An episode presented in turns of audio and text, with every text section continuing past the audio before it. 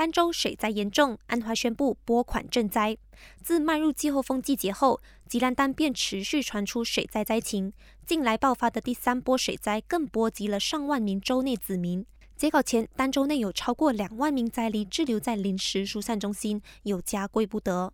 今天亲自前往了儋州视察灾情的首相拿督斯里安华宣布，透过国家天灾管理机构 NADMA 拨出五千万令吉的初步拨款，以为受灾灾民提供援助。援助金将以直接发放的方式派发给受灾户，每一户家庭将能获得一千令吉。Setakat yang kita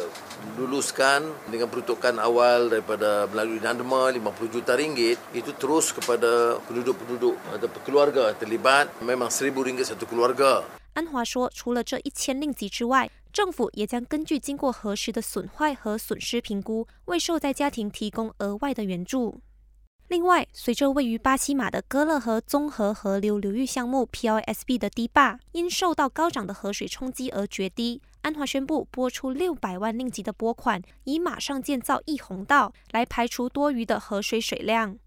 而基于目前 POSB 项目的进展缓慢，丹州副州务大臣拿督莫哈默法德里呼吁安华兑现承诺，尽快完成项目中总共三个阶段的防洪工程，否则一旦迈入季候风季节，丹州居民将依旧需深陷水灾之苦。感谢收听，我是季尼。